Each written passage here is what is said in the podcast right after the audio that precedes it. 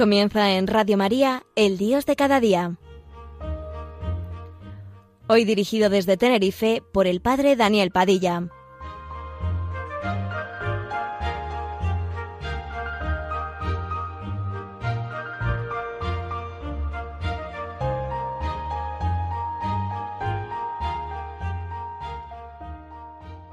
Buenos días amigos, hoy es tu programa, El Dios de cada día. En estos días de pandemia, en algunas personas vemos tristeza, angustia, puede incluso hasta resultar un ambiente pesado, marcado por la tristeza. Uno también celebra la Pascua, el triunfo del crucificado, la resurrección de Jesucristo. Y por ello me gustaría transmitir en esta mañana un sentimiento grande de buen humor y de alegría, porque el primer fruto de la presencia de Cristo resucitado, el crucificado Señor de la Gloria, el primer fruto de esa presencia de Cristo resucitado entre nosotros es quitarnos el miedo y darnos la alegría. Servir al Señor en su iglesia con alegría. Este es un mandato bautismal, porque fue en el día de nuestro bautismo donde se nos dijo, estáis resucitados, estáis salvados, formáis parte de la corona de gloria de Cristo, por eso, fuera la tristeza. Hay que hacer esfuerzos para rechazarla. Tenemos una tendencia a la tristeza. Incluso hasta podríamos decir que cada uno de nosotros tendría muchas razones para manifestar razones por las cuales está triste. Hay que inclinarse a la tristeza. No, no, no, no, no. Hay, por tanto, que olvidarnos de ella porque esa inclinación nuestra a la tristeza es una consecuencia del pecado, del pecado original. Es como una especie de harapo viejo que nos queda de ese hombre viejo marcado por el pecado y por la muerte. Es algo así como un Adán que tuvo vergüenza ante Dios, se ocultaba lleno de miedo y de tristeza. No puede ser así entre nosotros. Estamos resucitados, participamos del triunfo de Cristo, lavados en la sangre del Cordero. El Señor nos ha limpiado con el agua santa de la vigilia pascual y por tanto estamos limpios ante Dios. Esa es la satisfacción mayor que podemos tener. Puedo estar de cara a cara frente a Dios por su misericordia y por eso me siento lleno de la alegría pascual. La tristeza es la insatisfacción de seres decepcionados, de seres amargados, perdidos, oscurecidos. Ese egoísmo que tiene cualquier persona que se siente encerrada dentro de sí. Ese egoísmo que vuelve a encerrarnos en nosotros mismos, a no salir fuera, a no ser testigos de lo que hemos visto y oído ese cansancio del esfuerzo inútil, esa sensación de desacuerdo con todo, ese presentimiento de que no hay nadie feliz, está marcado por el hombre triste, por la mujer triste, ese complejo del hermano mayor, del hijo pródigo, de la parábola del hijo pródigo o de la parábola del Padre misericordioso, que cuando llega a casa y escucha la fiesta se molesta en vez de alegrarse. Gruñir y protestar es lo que sabe hacer el hijo pródigo. Por tanto, nosotros no podemos entrar por ahí. Somos testigos de la resurrección. Hay gente que no soporta la alegría de los demás, el brillo y la luz en los ojos de los demás. La envidia diríamos que está en el fondo de toda esta tristeza. La envidia desprecia, la envidia ataca, la envidia espía, la envidia critica de forma solapada, hace insinuaciones pérfidas con relación al hermano. No nos olvidemos que el mal entró en el mundo por la envidia. La envidia podríamos decir que produce tristeza y amargura, no en aquel que es envidiado, no, no, en nosotros que envidiamos. Siempre el mal, el daño nos lo hacemos nosotros mismos. Hay muchos además que están como a gusto cuando están tristes. La tristeza no es de Jesús. El primer fruto de la resurrección es quitarnos el miedo y darnos la alegría. Por tanto, fuera el temor. Estaban encerrados con las puertas cerradas por miedo a los judíos. Y de repente aquellas puertas se abren y comienzan a anunciar a Jesucristo con obras y con palabras, llenos de alegría, llenos de un ánimo que les da a Jesús la potencia de su resurrección. Cuando el Señor nos dice, niégate, quiere librarnos del yo maligno, ese yo que nos encierra, que nos hace ser egoístas, que nos ciega para no ver las necesidades de los demás. La tristeza es siempre presencia del mal y ausencia del bien.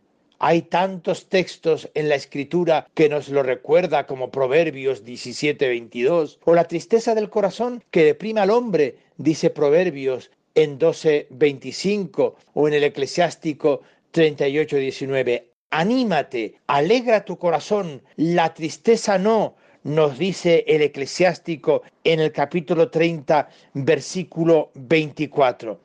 Así pues, si Dios no es triste y Dios me está invitando a la alegría en la resurrección de nuestro Señor Jesucristo, ¿a qué viene esas caras de tristeza y de desánimo y de desaliento y de cansancio? ¿A qué? Hay que combatir pues la tristeza. Somos hombres y mujeres seguidores del resucitado, del crucificado, exaltado como Señor de la gloria. Hay que combatir la tristeza. El pastor de Hermas, ese libro de la patrística, de los primeros libros que se escriben después del último evangelio canónico, dice, purifícate de esa mala tristeza y vivirás para Dios, como viven para Dios los que se han vestido de alegría. Qué expresión tan hermosa, amigos, vestirnos de alegría. Y casi lo estoy diciendo como a carcajada limpia, porque esto es lo que debe suceder en nosotros. Una alegría que no viene de panderetas y tambores, que también y por qué no, pero es una alegría que surge del corazón, vestirme de alegría. Vamos pues a combatir la tristeza. Tenemos por encima de todo que llenar nuestra vida de alegría y poder plantar cara al desánimo, al desaliento, al abatimiento, incluso a la depresión. Somos hijos del resucitado, somos hijos de la luz, hijos del día, hijos de la mañana. Al alba vincheró, escuchamos en aquella ópera de Turandot de Puccini. Al alba vincheró, en la mañana, al alba, al comenzar el día, la victoria es tuya, es mía, porque antes la victoria ha sido de Él. Vamos a escuchar ahora esta canción que seguro que nos hace caer en la cuenta de las exigencias que para nosotros nuestra vocación cristiana tiene. La primera, la exigencia de la alegría.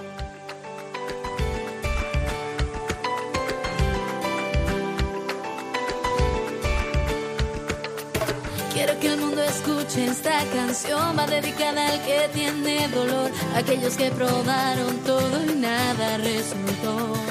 Sé que te han tirado puertas en la cara y callado te quedaste con las ganas de conquistar tus sueños y tu bendición.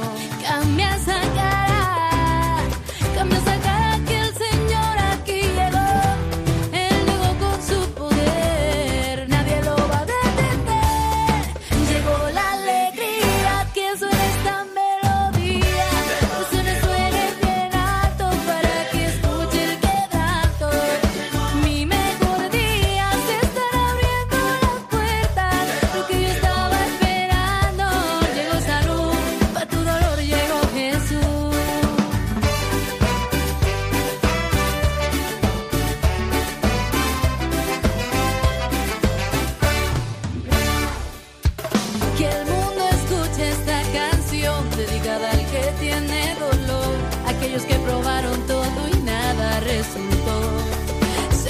tiraron puertas en la cara, engañado te quedaste con las ganas de conquistar tus sueños y tu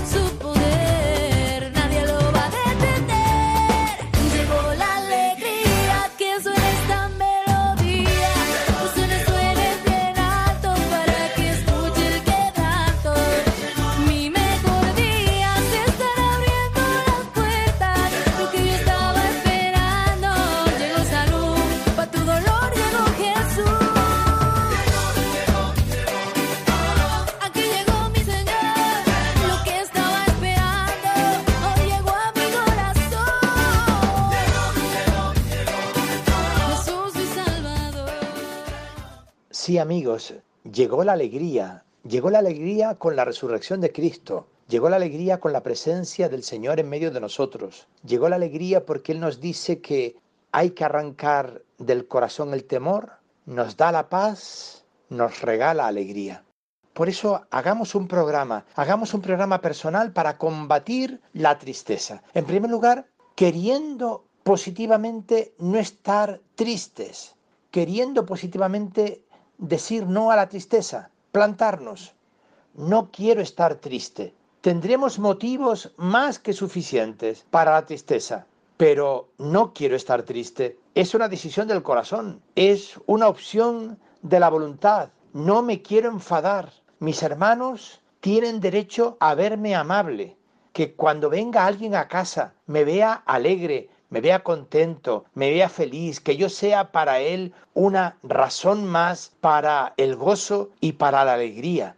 En segundo lugar, vamos a intentar desviar la tristeza hacia otras cosas que merezcan la pena. Porque claro, es que Jesús cuando fue camino del Calvario se encontró con unas mujeres que lloraban por él y Jesús les corrigió el objeto de su llanto. Las mujeres en la vía dolorosa estaban llorando por Jesús y Jesús le dice, no lloréis por mí, llorad por vuestros hijos, llorad por otros problemas mayores, no lloréis por las cosas que pueden afligirte y que cuando las analizas de verdad no son tan importantes, no son tan relevantes, tal vez sea más importante y más relevante el sufrimiento de los niños, la situación de la emigración, la situación de familias pobres que están viviendo una auténtica necesidad. ¿Y qué es todo eso? Tanto dolor y tanto sufrimiento con relación a tus pequeños problemas de cada día. El Señor nos corrige el objeto de nuestra tristeza. Si tenemos que estar tristes, vamos a estar tristes por algo que valga la pena, no por una pequeña contrariedad en mi vida. En tercer lugar, vamos a neutralizar los objetos que a mí me producen tristeza. Darme cuenta que las cosas que me ponen triste no tienen tanta importancia. ¿Y qué si tengo este problema? ¿Y qué si tengo esta enfermedad? ¿Y qué si tengo esta situación en una relación personal? ¿Y qué? Esto a mí no me puede arrancar la tristeza del corazón. ¿Soluciona algo la tristeza? ¿Soluciona algo el enfado? Por tanto, vamos a luchar positivamente contra la tristeza. Lo que nos hace desgraciado, lo que nos pone triste, no son los problemas, sino cómo enfrentamos los problemas, cómo recibimos los problemas. Bañarse en esta piscina da alegría. Bañémonos todos cada día. Es un lema que aparecía en un balneario. La vida es hermosa y en plenitud. Cada día es un alba, un libro en blanco, las maravillas nuevas que Dios me depara. Algunas veces me da la impresión que los cristianos no creemos en el Espíritu Santo, porque el Espíritu Santo es el que es capaz de renovar todas las cosas. Si yo me levantase cada día diciendo, bueno, ya sé lo que va a pasar hoy, estaría como en una monotonía, como una tristeza raquítica. No, no, lo que Dios puede hacer cada día, un libro en blanco, una página en blanco de mi vida. El hoy bien vivido transforma el día de ayer en un sueño de ventura y el día de mañana en un sueño de esperanza. Hoy, solo por hoy, el decálogo de la serenidad de Juan 23. ¿Cómo recomiendo que lo leamos? Si les parece, vamos a recordarlo en un momento. San Juan 23, fruto de un corazón santo, en contacto con el misterio de Dios, pero también fruto de su inteligente sabiduría humana, escribe, siendo joven, un decálogo sobre la serenidad, porque él decía que nunca se proponía las cosas a, largo plazo, porque la idea de tener que hacer siempre una cosa le habría descorazonado y que en cambio era capaz de hacer lo más difícil si se lo proponía solo por unas horas, pero repitiendo cada día ese propósito. A esta luz había escrito de muy joven este decálogo que les ofrezco. Primero, solo por hoy trataré de vivir exclusivamente al día sin querer resolver los problemas de mi vida todos de una vez. Dos, solo por hoy tendré el máximo cuidado de mi aspecto, cortés en mis maneras, no criticaré a nadie y no pretenderé criticar o disciplinar a nadie sino a mí mismo. Tres, solo por hoy seré feliz en la certeza de que he sido creado para la felicidad, no solo en el otro mundo, sino en este también. 4. Solo por hoy me adaptaré a las circunstancias sin pretender que las circunstancias se adapten todas a mis deseos. 5. Solo por hoy dedicaré 10 minutos a una buena lectura, recordando que como el alimento es necesario para la vida del cuerpo, así la buena lectura es necesaria para la vida del alma. 6. Solo por hoy haré una buena acción y no lo diré a nadie. 7. Solo por hoy haré por lo menos una cosa que no deseo hacer y si me sintiera ofendido en mis sentimientos, procuraré que nadie se entere. 8. Solo por hoy me haré un programa detallado. Quizá no lo cumpliré cabalmente, pero lo redactaré y me guardaré de dos calamidades, la prisa y la indecisión. 9. Solo por hoy creeré firmemente, aunque las circunstancias demuestren lo contrario, que la buena providencia de Dios se ocupa de mí como si nadie más existiera en el mundo.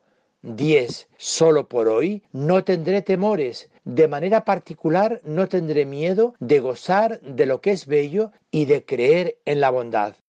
Desde luego, si yo solo por hoy soy capaz de cumplir tres o cuatro de estos mandamientos, indicaciones, deseos que se proponía el Papa San Juan XXIII, y si mañana repito alguno de estos y cumplo alguno más, y pasado mañana hago míos otros dos o tres, terminaré teniendo no la serenidad de San Juan XXIII, pero sí la suficiente serenidad para ir cumpliendo mi trabajo y ser feliz. Sí, amigos, solo por hoy. Tú eres tú, no te comportes como otros. Tú eres tú, no te compares con los demás. Tú no eres menos porque los otros sean más. Y si esto nos lo apropiamos, crecemos. Si no puede ser pino en lo alto de la colina, sea arbusto en el valle, pero el mejor arbusto, y si no, sé césped, sé lo mejor de aquello que eres, en plenitud y en acción de gracias al Señor. Nada de ser miembros de una cofradía del perpetuo suspiro o una procesión de sauces llorones, no, sonreír y cantar para que no nos invada el mal humor, para que no nos invada la impaciencia. En la tumba de San Vidal hay un epitafio que dice, de niño fue puro, de hombre no lo fue menos, cantaba con sus hermanos y cantando siempre fue a cantar eternamente. Estamos en Pascua, es la alegría del triunfo y de la resurrección del Señor lo que tiene que invadir nuestro corazón. Somos testigos, como dice San Juan en su primera carta, lo que hemos visto, lo que hemos tocado, lo que hemos oído del verbo de la vida, eso os lo damos a conocer para que vuestra alegría sea completa. Amigos, sirvamos al Señor con alegría en la iglesia, porque hoy hace falta el testimonio de muchos cristianos alegres. Buenos días amigos, no a la tristeza, sí a la alegría.